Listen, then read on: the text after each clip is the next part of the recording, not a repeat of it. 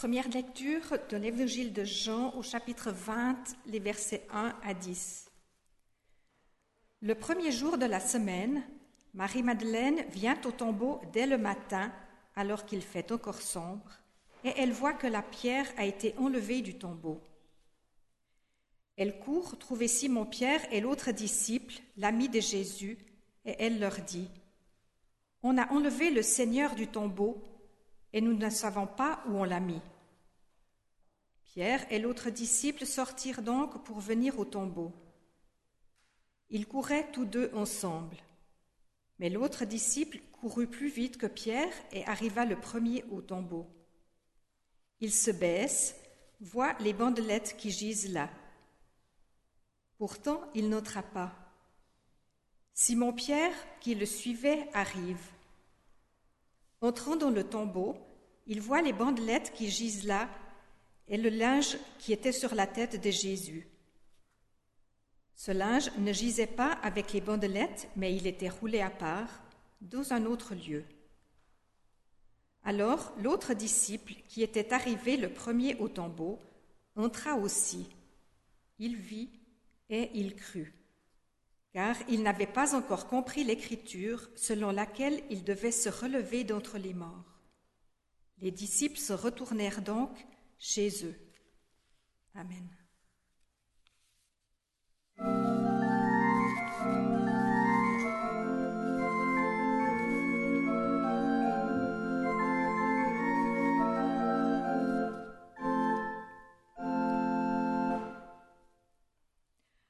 Corinthiens chapitre 13, les versets 1 à 13. Quand je parlerai les langues des humains et des anges, si je n'ai pas l'amour, je suis une pièce de bronze qui résonne ou une cymbale qui retentit. Quand j'aurai la capacité de parler en prophète, la science de tous les mystères et de toute la connaissance, quand j'aurai même toute la foi qui transporte les montagnes, si je n'ai pas l'amour, je ne suis rien. Quand je distribuerai tous mes biens, quand même je livrerai mon corps pour en tirer fierté, si je n'ai pas l'amour, cela ne me sert à rien. L'amour est patient, l'amour est bon, il n'a pas de passion jalouse.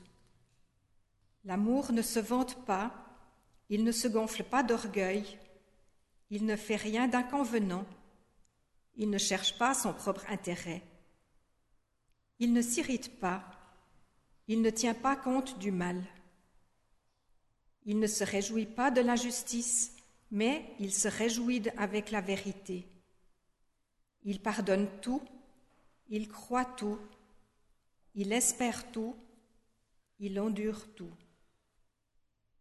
L'amour ne succombe jamais. Les messages du prophète, ils seront abolis.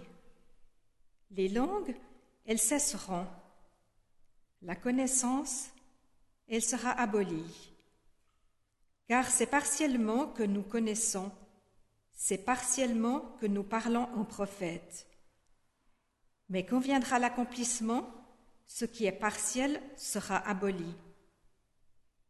Lorsque j'étais tout petit, je parlais comme un tout petit. Je pensais comme un tout petit, je raisonnais comme un tout petit. Lorsque je suis devenu homme, j'ai aboli ce qui était propre au tout petit.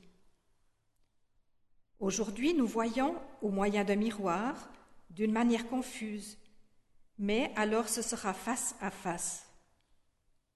Aujourd'hui, je connais partiellement, mais alors je connaîtrai comme je suis connu. Or, maintenant, trois choses demeurent, la foi, l'espérance, l'amour. Mais c'est l'amour qui est le plus grand. Amen.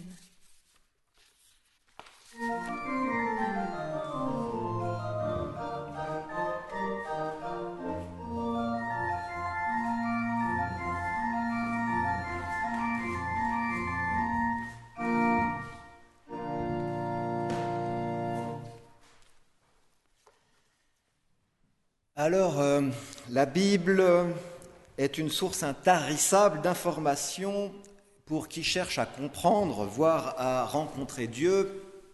Et vous, comme moi, depuis presque toujours, enfin j'imagine pour vous, en tout cas pour moi c'est le cas, je fais partie de ces chercheurs de Dieu qui, comme l'a si justement dit Blaise Pascal, vous connaissez certainement Blaise Pascal, le mathématicien, théologien, philosophe, de ces chercheurs de Dieu qui ont un vide dans le cœur qui a la forme de Dieu, nous dit Blaise Pascal. Un vide dans le cœur qui a la forme de Dieu. L'être humain a un vide dans le cœur qui a la forme de Dieu. Voici donc une belle maxime pour exprimer ce qui se passe dans la vie intérieure du croyant, de tout croyant. Une citation qui n'est pas sans évoquer, en ce jour de fête de la résurrection, le vide du tombeau et l'absence du Christ auquel les croyants que nous sommes sont renvoyés ce matin. Ce vide, il est universel, unanimement vécu par tous les êtres humains. Il est l'origine de toutes nos interrogations. Rien ni personne ne peut venir le combler. Et Blaise Pascal l'identifie à la forme de Dieu, pas à Dieu lui-même. Ce qui ne signifie pas, si nous nous en tenons à cette situation, qu'il ambitionne que Dieu vienne occuper ce vide, parce que si tel était le cas, ne serait-ce pas comme dans ce fameux épisode de l'Ancien Testament dans lequel Moïse demande à Dieu de lui montrer sa face et que ce dernier lui répond que nul ne peut voir Dieu et vivre en même temps.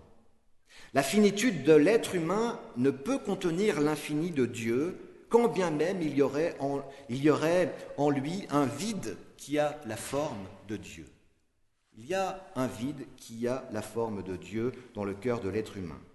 Si Dieu devait remplir ce vide, il ne, pourrait plus vivre. L'homme ne pourrait plus vivre. C'est-à-dire, par là, l'amour infini, la présence infinie du Dieu vivant, qu'aucun être fini ne peut prétendre étreindre, sauf peut-être au jour de sa propre mort. C'est pour ça que Paul, dans sa lettre aux Corinthiens, dit que nous n'aimons que partiellement, que nous ne connaissons que partiellement, que nous n'avons accès à la vérité que partiellement, mais qu'un jour les choses seront parfaites. Je pense que ce jour-là, c'est le jour d'après notre mort physique, en tout cas. Nous sommes donc peu de choses, mais nous avons un cœur, et c'est grâce à ce cœur, véritable moteur du corps humain, que nous vivons, que nous ressentons, que nous existons. Alors oui, comme Pascal, je crois que Dieu est aussi une affaire de cœur. La foi n'est pas seulement une idée, un principe, une notion abstraite qui se dissout dans l'air, on peut aussi en faire l'expérience, l'expérience sensible, c'est-à-dire avec les sens, et cela, eh bien, c'est dans nos cœurs, à chacune et chacun d'entre nous, qu'il appartient de la faire retentir. Dans la Bible, ils sont nombreux, les textes qui parlent d'amour. En fait, si on creuse un peu les textes, si on cherche à comprendre ce que leurs auteurs ont tenté de retranscrire par écrit au travers des centaines de témoignages qu'ils nous ont laissés dans la Bible, qui racontent tous l'expérience sensible qu'ils ont fait de Dieu, eh bien on s'aperçoit que tous parlent de Dieu et de l'amour que Dieu a pour, pour les êtres humains. C'est cet amour reçu et partagé qui nous rend capables, nous humains, de nous, de nous manifester à notre tour de l'amour les uns aux autres. Il est question d'amour à chaque page de la Bible. Même dans les histoires les plus sanglantes, les plus détestables, les plus repoussantes, les plus inhumaines, il est question d'amour. Et lorsque ces textes abordent d'autres sentiments contraires à l'amour, comme la haine, comme la jalousie, comme la convoitise, eh bien, ils nous rappellent que ces sentiments sont le signe d'une absence, un vide que nous cherchons à remplir coûte que coûte, peu importe d'ailleurs la forme et l'espace qu'il s'agit d'occuper, ce qui compte, c'est de ne pas le laisser vide, comme le tombeau de Jésus ce matin. Pour le dire autrement, la haine, la jalousie, la convoitise dont l'homme est capable ne sont pas le contraire de l'amour, mais au fond, elles révèlent une absence cruelle, un manque cruel d'amour et de reconnaissance. Haine, jalousie, convoitise ne sont qu'illusions et solutions faciles pour remplir ce vide qui nous habite. Le grand malheur de l'humanité, c'est l'absence d'amour. c'est l'absence de reconnaissance. C'est lorsque l'être humain n'est pas ou plus reconnu, et c'est là l'origine de toutes nos souffrances, de toutes ces souffrances. C'est cela qui nous pousse aux guerres, à commettre des injustices. C'est cela qui participe au repli identitaire, au repli sur soi, à l'individualisme. Sans amour pour son prochain, sans amour pour nos semblables, nous restons en nous-mêmes, prisonniers de nos convoitises et de nos jalousies, nous restons enfermés en nous-mêmes, nous ne parvenons pas à sortir de nous-mêmes, nous ne parvenons pas à exister. Tout cela, Paul le décline merveilleusement dans son épître aux Corinthiens, le chapitre 13 que nous avons lu ce matin, et qui nous parvient encore aujourd'hui alors qu'elle était adressée à la communauté de Corinthe il y a de cela 2000 années.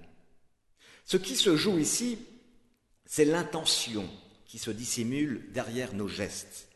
À en croire la parole de Paul, la communauté de Corinthe, les chrétiens de cette communauté naissante ont entendu, ont vu de grandes et merveilleuses choses, peut-être sont-ils aussi capables de les réaliser, le texte ne le dit pas, et Paul emploie des exemples parlants qui disent tous quelque chose du bien fondé de la foi chrétienne et de cette expérience quasi sensible de la foi dont il est question partout dans la Bible, prophétie, omniscience, parler la langue des anges, avoir une foi déplacer les montagnes, donner tout ce que l'on possède, mourir pour la foi.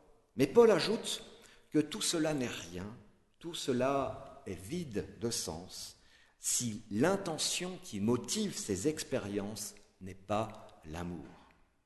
Vous l'aurez saisi ici, il n'est pas question de l'amour amitié ou encore de l'amour charnel, non.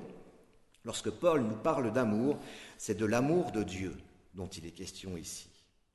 Cet amour invisible, qu'on ne voit pas, qu'on ne peut pas capturer, ou capitaliser dans un coffre à la banque, un amour qui prend vie lorsqu'on le donne et lorsqu'on le transmet, un amour qui ne sature jamais l'existence, dont on ne se lasse jamais, un amour qui donne envie de se remettre en route, un amour qui nous relève, un amour qui nous pardonne, qui ne juge pas, qui nous reconnaît et qui nous permet de nous connaître nous-mêmes.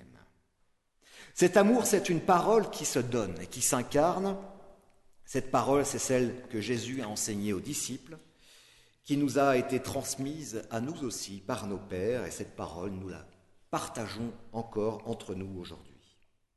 Peut-être qu'aujourd'hui, l'amour dont je vous parle, l'amour de Dieu, vous semble lointain, théorique, inatteignable. Et il l'est. Et pourtant, en dépit de cela, et c'est là le miracle de la foi, le vide qui habite nos cœurs a la forme de ce Dieu-là de cet amour impossible à recevoir si nous voulons continuer de vivre, et nous voulons continuer de vivre. Et nous voulons aussi faire l'expérience sensible de cet amour fulgurant. Alors, peut-être s'agit-il d'adopter une position médiane. Peut-être ne sommes-nous pas obligés de mourir pour faire l'expérience, pour en faire l'expérience, mais, mais plutôt de cesser de vivre tel que nous avons toujours vécu jusqu'à présent. Comment? Eh bien, pour commencer en reconnaissant, en réalisant que ce vide que nous cherchons à remplir et dans lequel la société de consommation s'engouffre avec bonheur, et la jalousie et la convoitise et l'injustice avec elle, n'est conçu, ce vide-là n'est conçu pour rien d'autre que pour y recevoir Dieu.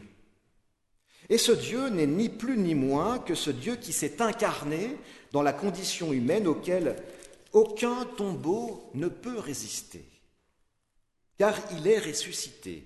Jésus est vraiment ressuscité, c'est lui le Christ, le Messie, celui que nos cœurs attendent et qui épouse parfaitement la forme du vide qui y est.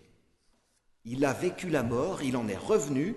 En vertu de cette résurrection simplement incroyable, eh bien, il est désormais possible à Dieu de venir habiter le vide qui est dans nos cœurs sans craindre pour notre propre vie, mais simplement parce qu'il nous aime.